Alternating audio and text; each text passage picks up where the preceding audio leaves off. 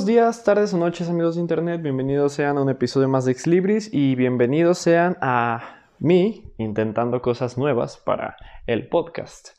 Porque verán, para el episodio de hoy quise probar algo distinto, de nuevo, y en vez de hablar con alguien acerca de algo porque estoy solo, o en vez de hablar yo solo acerca de un tema que me guste, he decidido más bien recitar un pequeño fragmento de mi libro favorito que es Alicia en el País de las Maravillas. Para ser específico, voy a leer el primer capítulo de la historia, más o menos para que vean el tipo de gustos que tengo en cuanto a literatura, porque como dije, es mi libro favorito. Y bueno, al final quiero dar una pequeña conclusión, decir un poco lo que me gusta del libro, lo que me gusta del capítulo en sí. Y pues bueno, vamos a pasar un buen rato solo leyendo. Así que sin más preámbulo, pasemos página y comencemos. Alicia en el País de las Maravillas, capítulo 1. En la madriguera del conejo.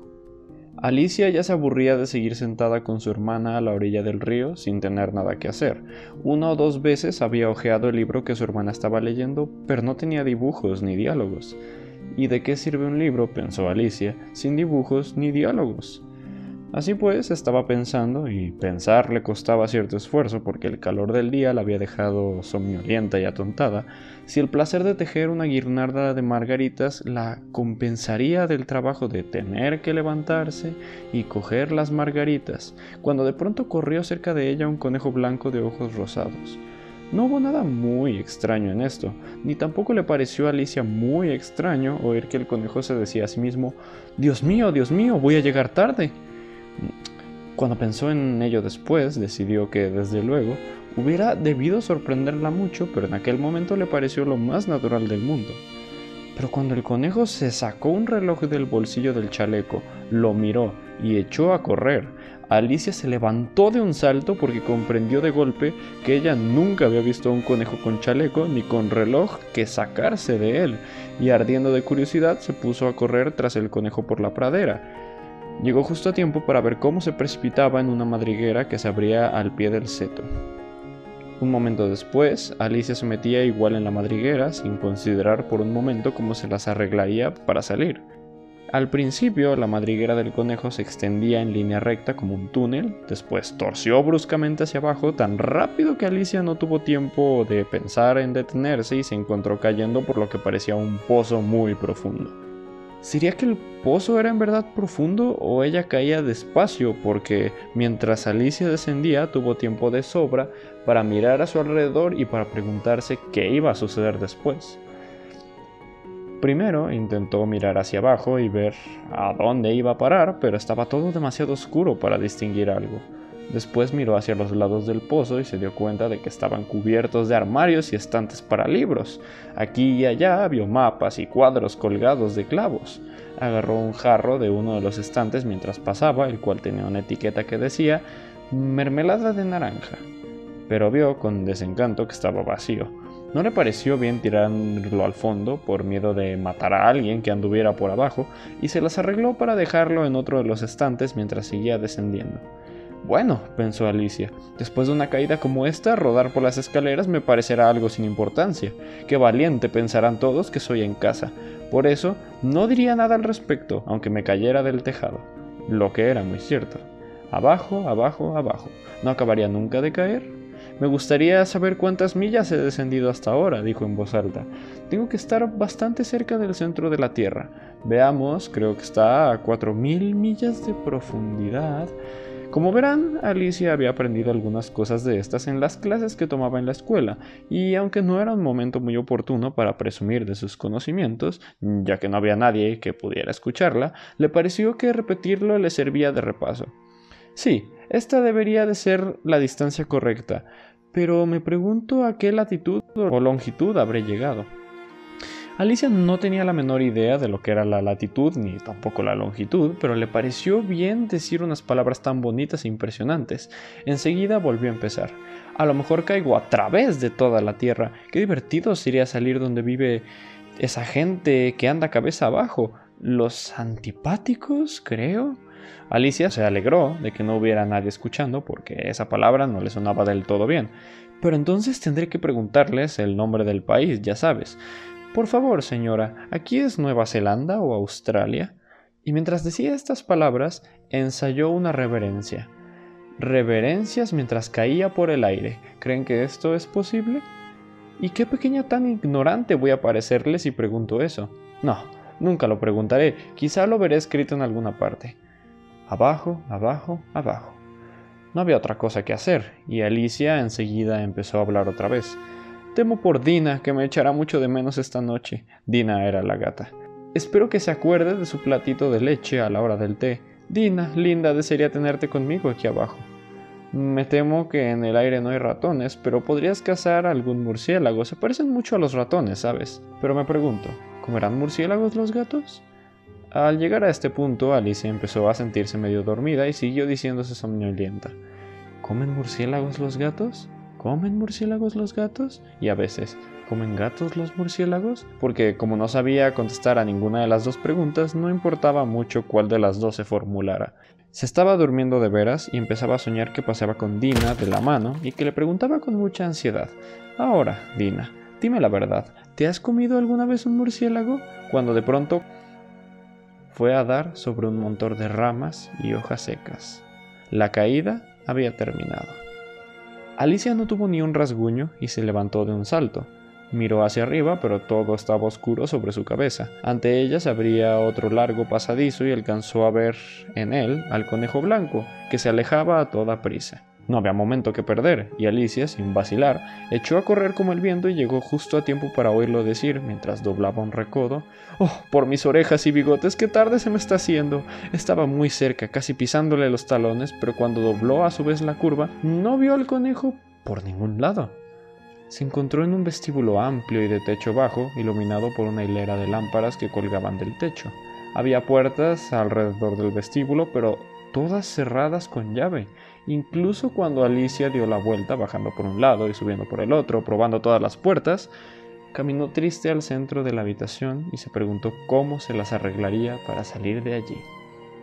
De repente se encontró ante una mesita de tres patas, toda de cristal macizo, no había nada sobre ella salvo una diminuta llave de oro. Lo primero que se le ocurrió a Alicia fue que debía corresponder a una de las puertas del vestíbulo, pero ¡ay!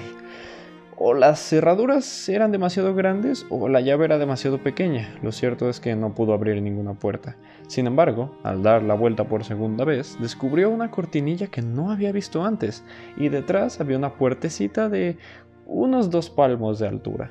Probó la llave de oro en la cerradura y vio con alegría que ajustaba bien. Alicia abrió la puerta y se encontró con que daba a un angosto pasadizo, no más ancho que una ratonera. Se arrodilló y al otro lado del pasadizo vio el jardín más maravilloso que puedan imaginar. Qué ganas tenía de salir de aquella oscura sala y pasear entre aquellos mazos de flores multicolores y aquellas frescas fuentes. Pero ni siquiera podía pasar la cabeza por la abertura y aunque pudiera pasar la cabeza, pensó la pobre Alicia, de poco iba a servirme sin los hombros. ¿Cómo me gustaría poder encogerme como un telescopio? Creo que podría hacerlo solo con saber por dónde empezar. Y es que, como ven, a Alicia le habían pasado tantas cosas extraordinarias aquel día que empezó a pensar que en realidad muy pocas cosas eran imposibles.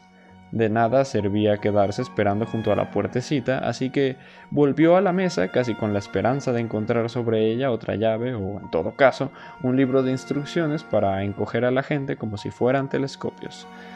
Esta vez se encontró con la mesa de... Esta vez se encontró en la mesa una botellita, que desde luego no estaba aquí antes, dijo Alicia, y alrededor del cuello de la botella había una etiqueta de papel con la palabra Bébeme hermosamente impresa en grandes caracteres. Está muy bien eso de decir bébeme, pero la pequeña Alicia era muy prudente y no iba a beber aquello por las buenas. No, primero voy a mirar, dijo, para ver si lleva o no la indicación de veneno, porque Alicia había leído preciosos cuentos sobre niños que se habían quemado o habían sido devorados por bestias feroces u otras cosas desagradables, solo por no haber querido recordar las sencillas normas que las personas que buscaban su bien les habían inculcado, como que un hierro al rojo te quema si no lo sueltas enseguida o que te cortas muy hondo en un dedo con un cuchillo y suele salir sangre. Y Alicia no olvidaba que, si bebes mucho de una botella que lleva la indicación veneno, terminará haciéndote daño tarde o temprano.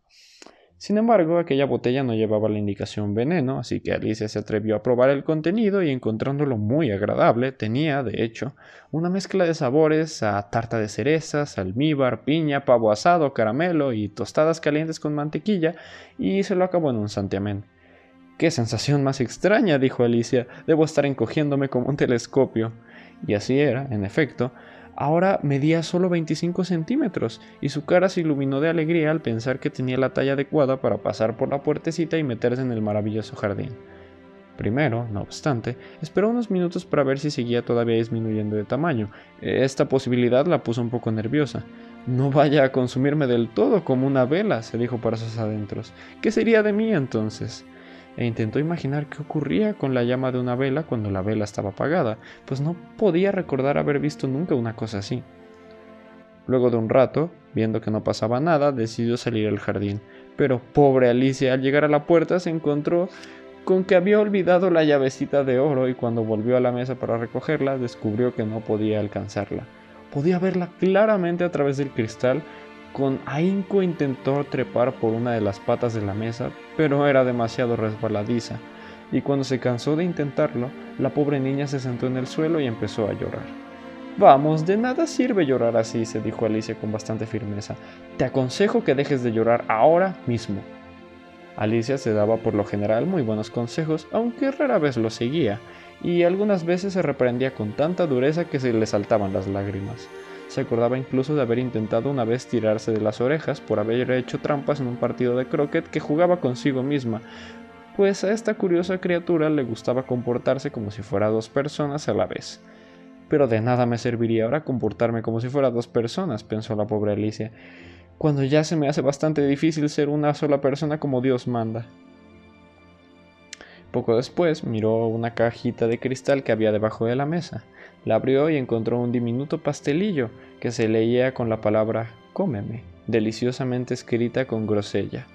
Bueno, me lo comeré, se dijo Alicia, y si me hace crecer podré alcanzar la llave, y si me hace todavía más pequeña podré deslizarme por debajo de la puerta. De un modo u otro entraré en el jardín, y eso es lo que importa. Dio un mordisquito y se preguntó muy nerviosa, ¿Hacia dónde? ¿Hacia dónde? Al mismo tiempo, se llevó una mano a la cabeza para notar en qué dirección se iniciaba el cambio y quedó sorprendida al notar que seguía con el mismo tamaño. En realidad, esto es lo que sucede normalmente cuando se da un mordisco a un pastel, pero Alicia estaba ya tan acostumbrada a que todo lo que sucediese fuera extraño que le pareció muy aburrido y muy tonto que la vida fluyera por causas normales. Así pues, se apuró a comer el pastelillo por completo. Y aquí termina el capítulo 1 del libro. Un capítulo bastante corto, a decir verdad, pero es que todo el libro en sí lo es. Y es por eso que opino que es un libro accesible y fácil de digerir para todas las audiencias.